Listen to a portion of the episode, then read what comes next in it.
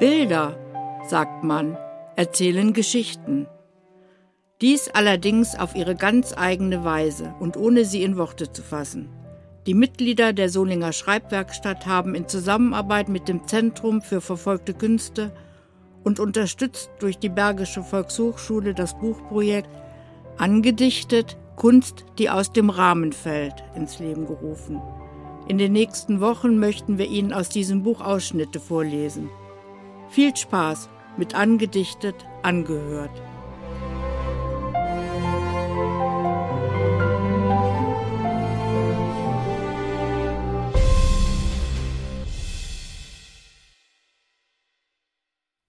Berlin eines Nachts von Sylvia Mand Aufstehen, Fräulein Wilczynski, schnell! Die Rufe und das Hämmern an der Tür dringen wie von fern an Elses Ohr. Ich bin so müde, was ist denn los? Fliegeralarm, kommen Sie schnell, Fräulein Wilczynski. Wir müssen runter. Das Fräulein versteht jetzt.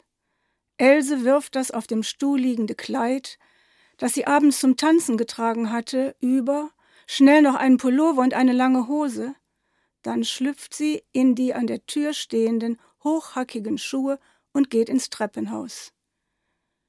Hier herrscht eiliges, aufgeregtes Treiben, weinende und schlafende Kinder in den Armen der Mütter, schon längst gepackte Taschen und Rucksäcke schleppende Frauen und ein paar alte Männer. Else hat nichts mitgenommen. Draußen nimmt niemand Notiz von der jungen Frau, die mit drei Lockenwicklern im Haar und Stöckelschuhen an den Füßen hinter ihnen her zum ausgehobenen Straßengraben in sicherem Abstand zur Häuserzeile eilt. Kommt schnell, ruft wieder jemand, ich höre sie schon. Dicht an dicht hocken die Menschen nebeneinander. Keiner spricht, jeder hofft auf den Schutz des Grabens. Wenige Minuten später verwandelt sich der Himmel über ihnen in eine rote Hölle, die ihr Fegefeuer über alle und alles auszugießen droht. Ohrenbetäubender Lärm, mal heulend, mal krachend, mal so, als ob die ganze Welt explodiere. Dann wirbeln Schutt, Asche und Staub, beleuchtet von der Feuersbrunst umher, und bedecken später nur scheinbar die tiefen Wunden der Erde mit Stille ohnmächtiger Stille, bis leises Wimmern zu hören ist, dann rufen, schreien, stöhnen, laufen, suchen, die Menschen graben mit bloßen Händen in den Trümmern, um etwas oder jemanden zu finden, beugen sich weinend über die Toten, rufen nach Hilfe für die Verletzten. Verzweifelte Hektik. Else Wilczynski hat keine Tränen, kein einziges Wort. Reglos starrt sie auf den Haufen Steine, der eben noch ihr Zuhause war. Das ist weg, mit allem, was sie besaß. Steif und stumm steht sie mitten unter den Menschen, steht wie zu Stein erstarrt dort, wo kein Stein mehr auf dem anderen steht. Dann plötzlich ruft sie Friedrich, Friedrich, wo bist du, Friedrich? Else läuft die Straße hinunter, ohne zu wissen, wohin, in die eine, in die andere Richtung, knickt mit den hochhackigen Schuhen um, ein Absatz bricht ab. Sie zieht die Schuhe aus, lässt sie einfach liegen, läuft barfuß weiter, hin und her. Friedrich, Friedrich! Los kommen Sie, Sie müssen hier weg! Ein junger Mann in Uniform fasst Else am Arm. Aber Friedrich, ich, ich muss ihn finden. Sie kommen jetzt mit zum Bahnhof, raus aus der Stadt, fahren Sie irgendwo hin. Aber er. Anziehen, sagt der Fremde, hält ihr Socken hin, die er aus seinem Rucksack geangelt hat. Sie müssen hier weg. Else weint, aber gehorcht jetzt wie ein Kind und folgt dem Mann, der sie an der Hand hinter sich herzieht. Am Bahnhof ist reger Betrieb.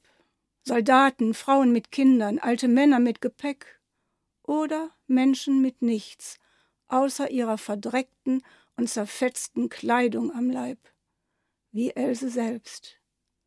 Ich muss nach Breslau, sagt der Soldat. Und Sie, wo können Sie hin? Zu meiner Mutter, nach Ullersdorf bei Glatz. Dann kommen Sie, wir fahren ein Stück zusammen, ich helfe Ihnen. Die Züge sind voll, auch später der Zug nach Glatz, in dem sie irgendwann sitzt.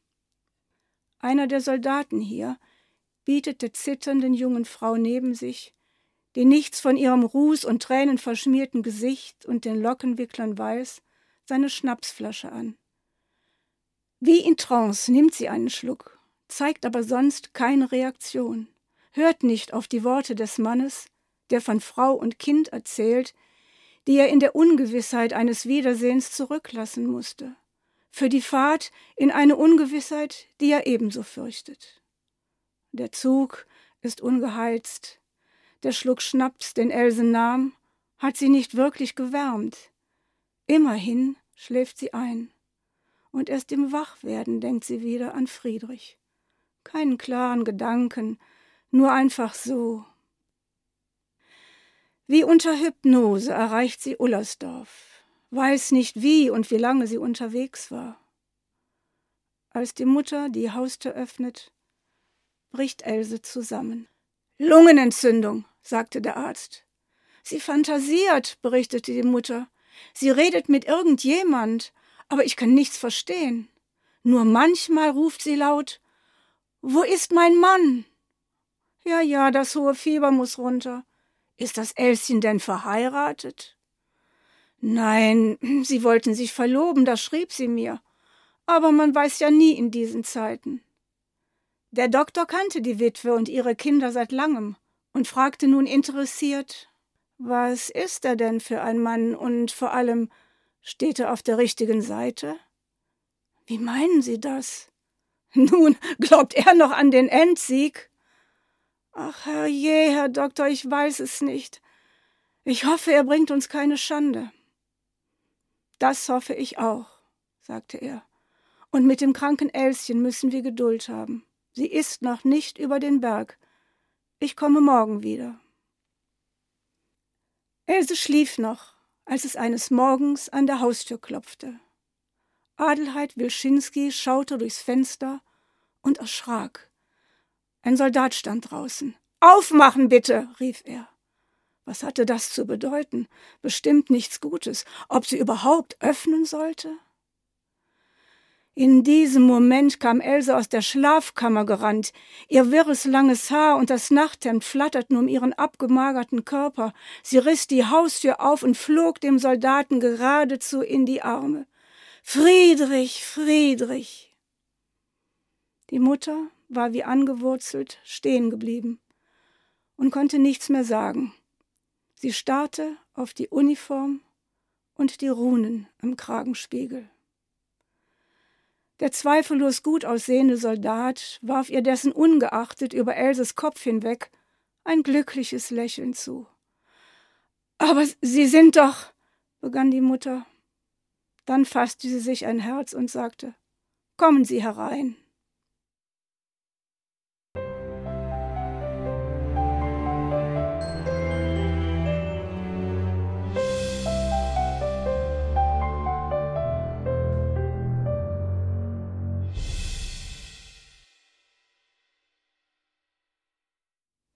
Sternenschatten von Stefanie Schlüter. Alles erscheint mir heute so schwer. Die Welt wirkt leer.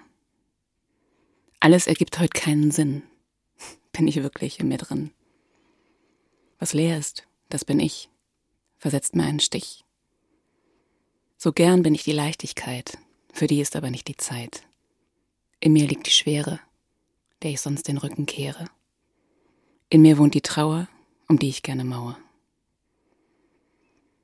Nimm mich in den Arm, dort ist es so schön warm. Begleite mich ein Stück, dort liegt mein Glück. Ich brauche etwas Wärme von jemand, bei dem ich gerne sein kann, wie ich bin. Zu wem zieht es mich wohl hin? Wo darf ich mich verletzlich zeigen? Mit wem kann ich schweigen? Wer ist gerne bei mir? Auch wenn ich mich blamier? Wer geht meiner Trauer auf den Grund, Stück für Stück, Stund um Stund? Wer fängt mich auf, wenn ich fall? Wer liebt meinen Heulanfall? Stern, du schwebst so fern, kannst mich belehren, an mich zu glauben, mir meine Zweifel rauben. Am schwarzen Himmel sehe ich dich, dein Licht setzt Vertrauen in mich. Ich nehme mein Leben in die Hand, uns verbindet ein starkes Band. Du weißt mir den Weg, lässt mich erkennen, wie es geht. Dein Licht leuchtet hell in mir, ich weiß, warum bin ich hier. Dein Geschenk ist wunderbar. Stehst du am Himmel, ist alles klar. Ins Dunkle bringst du mir dein Licht. Bist du da, so fürchte ich mich nicht. Ich danke dir, dass wir sind zusammen hier.